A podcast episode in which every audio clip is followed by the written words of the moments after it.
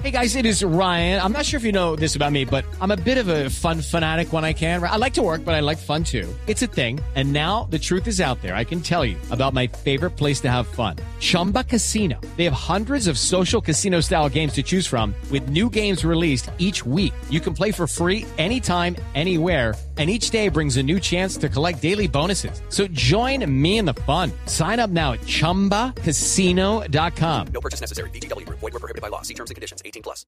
La Fundación Paz y Reconciliación reveló que por lo menos 140 candidatos para las elecciones de octubre estarían relacionados con grupos armados ilegales. Jorge Morales.